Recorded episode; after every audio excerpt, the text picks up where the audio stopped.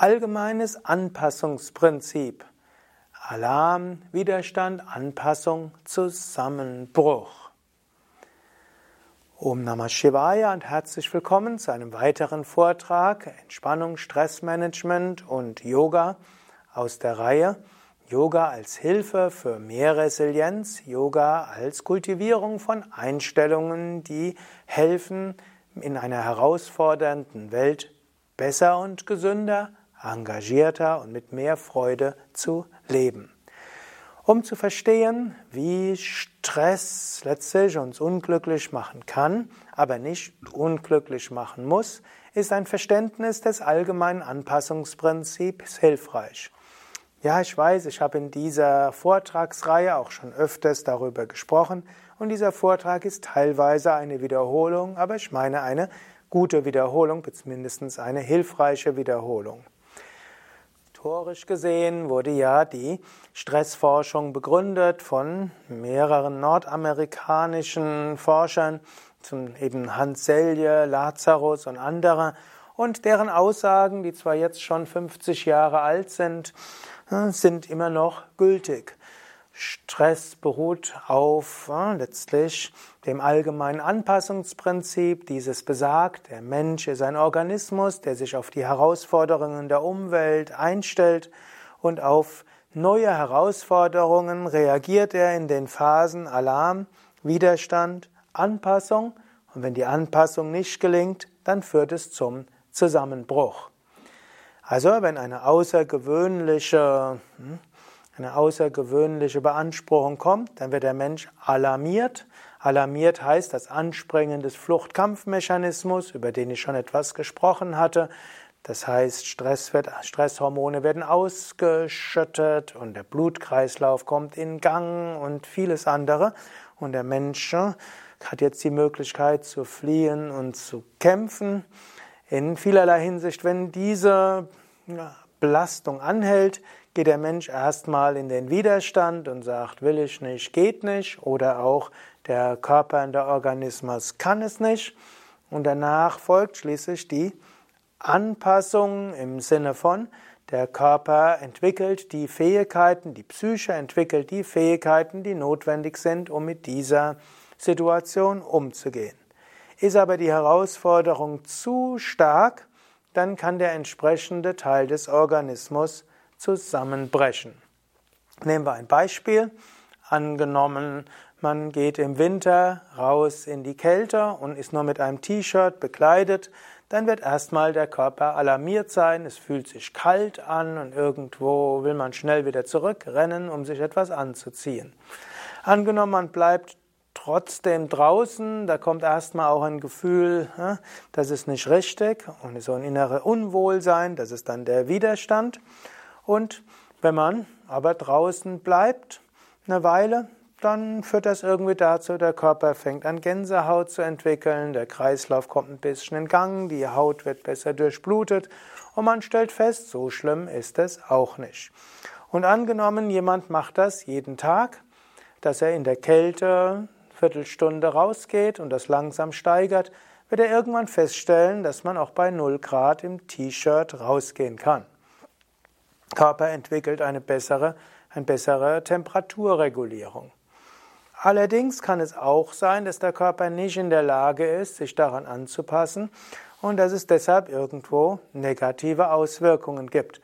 Angenommen, man geht bei minus 5 Grad raus oder minus 10 Grad im T-Shirt, dann kann es irgend, dann wird der Körper natürlich erstmal alarmiert sein, man spürt irgendwo Ängste, muss schnell wieder ins Warme.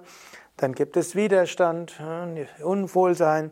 Der Körper wird vielleicht vorübergehend irgendwo etwas wärmer sein und irgendwann wird man erfrieren. Zusammenbruch. Ähnlich auch angenommen, ein Langzeitarbeitsloser geht jetzt, zum, geht jetzt arbeiten, dann ist er vielleicht erstmal aufgeregt. Alarm kann auch positiv erlebt sein. Ich habe einen Job, er geht dorthin, freut sich, ist da. Aber nach ein paar Tagen Erschöpfung, Müdigkeit und Kopfweh. Der Organismus ist nicht mehr gewohnt, acht Stunden am Tag zu arbeiten, fremdbestimmt äh, den Tagesablauf zu haben. Dinge schneller machen zu müssen, als man kann. So viele Dinge kann man nicht machen. Innerer Widerstand des Organismus und der Psyche.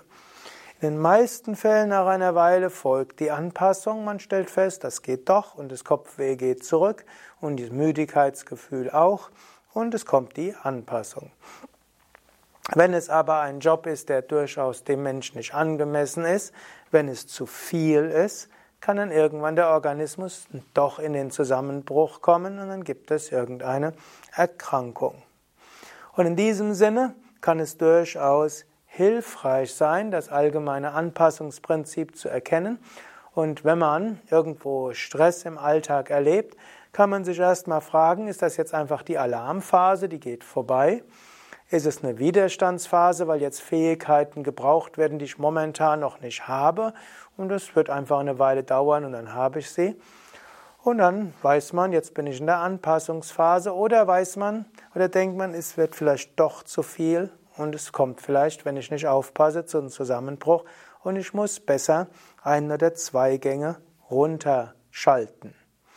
Manche Menschen verwechseln gleich den Alarm mit beginnendem Burnout, manche verwechseln die Widerstandsphase mit der Vorstellung, sie sind im Stress und ermöglichen es so gar nicht, dass ihr Organismus die Fähigkeiten entwickelt, die sie brauchen.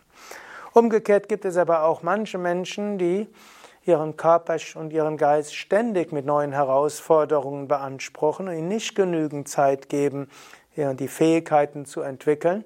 Und diese können dann irgendwann zusammenbrechen.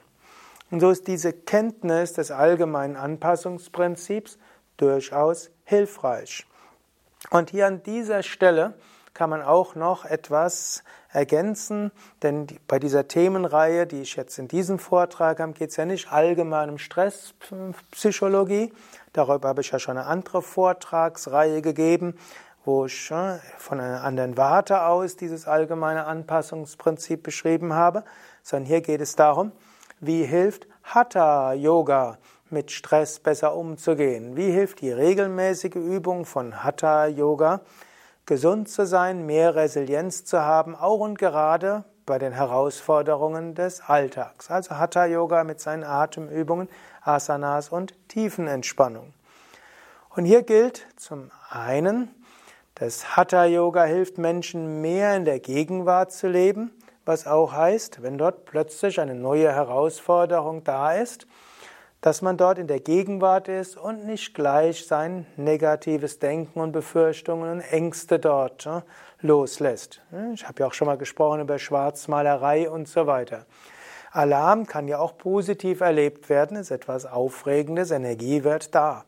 Menschen, die Hatha Yoga üben, sind mehr im Hier und Jetzt. Neue Herausforderungen wird sie nicht gleich zu sehr durcheinander bringen.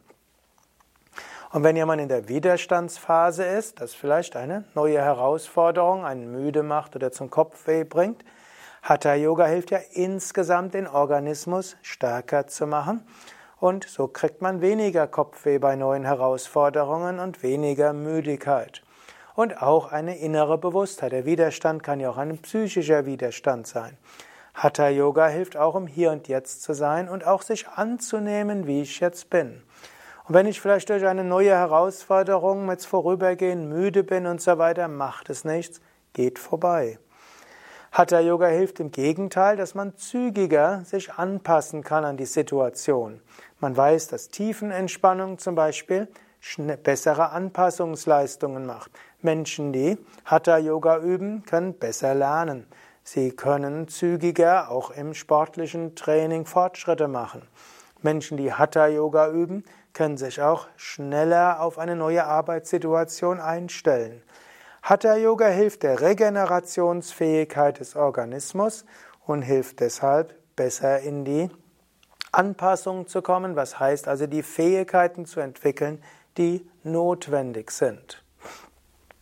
Und Hatha Yoga hilft eben auch, sich bewusster zu sein und einen drohenden Zusammenbruch zu erkennen und sich schneller dort herauszuholen. Und gerade dadurch, dass Hatha Yoga auch hilft gegen zu hohes Anspruchsniveau und gegen die inneren Antreiber, lernt der Mensch, weniger auf innere Antreiber zu hören, nicht weniger darauf zu hören, was man denkt, was man noch alles machen muss, sondern sich bewusster zu machen, wann der Organismus Ruhe braucht. Und gerade weil Menschen, die Hatha-Yoga üben, ein größeres Bewusstsein haben für ihre eigenen Bedürfnisse, haben sie eine weniger große Neigung, bis in den Zusammenbruch zu gehen. Und daher Hatha-Yoga hilft, nicht so schnell über Stress krank zu werden, auch weil Hatha-Yoga einen Einfluss hat auf die Phasen des allgemeinen Anpassungsprinzips. Willst du mehr wissen über Entspannung und Stressmanagement und das allgemeine Anpassungsprinzip und Yoga und Stress? Dann besuche doch mal in einem der Yoga Vidya Ashrams eine Entspannungskursleiterausbildung oder das Wochenende Hatha Yoga Entspannung und Stressmanagement. Dort erfährst du mehr. Oder mache den Online-Kurs mit Entspannung lernen in, ich glaube, acht Wochen. Bin ich genau wie, weiß nicht mehr wie viel, aber jedenfalls Entspannung lernen, was eine Videoreihe ist, eine Audioreihe mit Übungen in den verschiedenen tiefen Entspannungstechniken wo du auch einiges über die Theorie von Entspannung und Stressmanagement erfährst und wie Yoga hilfreich sein kann, insbesondere tiefen Entspannungstechniken. Dieser Vortrag ist nämlich jetzt das Ende der Reihe über Entspannung und Stressmanagement und das Ende der Reihe Entspannungs, Entspannung und Stressmanagement als Erklärungsmodell für die Wirkung von Hatha Yoga. Es wird aber noch weiter fortschreiten mit dieser Reihe. Vielleicht gerade nochmal zur Erinnerung. Diese ganze Reihe ist ja Teil der Yoga Vidya Schulung, das gesamte ganzheitliche Yoga in der Yoga Vidya Tradition. Das sind vermutlich werden es hm, einige hundert Vorträge werden zu diesem Thema. Und das ist jetzt die Reihe, warum wirkt Yoga? Der Hintergrund ist, empirische Studien zeigen, Yoga wirkt. Nahezu jede körperliche oder psychische Beschwerde, die man untersucht hat und ob Yoga eine Wirkung hat, hat man festgestellt, Yoga hilft und verbessert. Und es gibt drei Erklärungsmodelle, warum Yoga wirkt, die schulmedizinisch sind. Dazu gehört Entspannung und Stresstheorie zweitens Sport und drittens Yoga als psychosomatische Funktionsaktualisierung. Und diese ganze Vortragsreihe hm, ist jetzt abgeschlossen, die beschrieben hat Yoga als zum einen Entspannungstechnik, Yoga als effektive Weise, den Entspannungsimpuls auszulösen und auch Hatha Yoga als Mittel, um innere Einstellungen zu kultivieren, die helfen, mit Stress besser umzugehen. Mein Name Sukadev, hinter der Kamera Eduard, Schnitt Nanda, Veröffentlichung zum Teil Mirabai, zum Teil Falco, zum Teil auch Nico. Alle Informationen auch auf www.yoga-vidya.de und willst du selbst besser mit Stress umgehen, dann besuche doch einen Yogakurs oder noch besser, geh mal zu einem Wochenende oder auch zu einer Yoga-Ferienwoche in eine der Yoga Vidya Ashrams. Dort kannst du alles tun, was gut ist gegen Stress. Asana, Pranayama, Tiefenentspannung, Meditation, Mantra singen, Spaziergänge in einer wunderschönen Umgebung, gesunde Ernährung, freundliche Menschen, schöner Umgang mit anderen. Um wirklich aus dem Stress des Alltags rauszukommen und dich zu regenerieren, neues Prana, neue Energie, spirituelle Lebenseinstellung zu kultivieren, kann es kaum etwas Besseres geben, als ein paar Tage oder eine Woche in einem Yoga-Ashram zu verbringen. Alle Infos auf www.yoga-vidya.de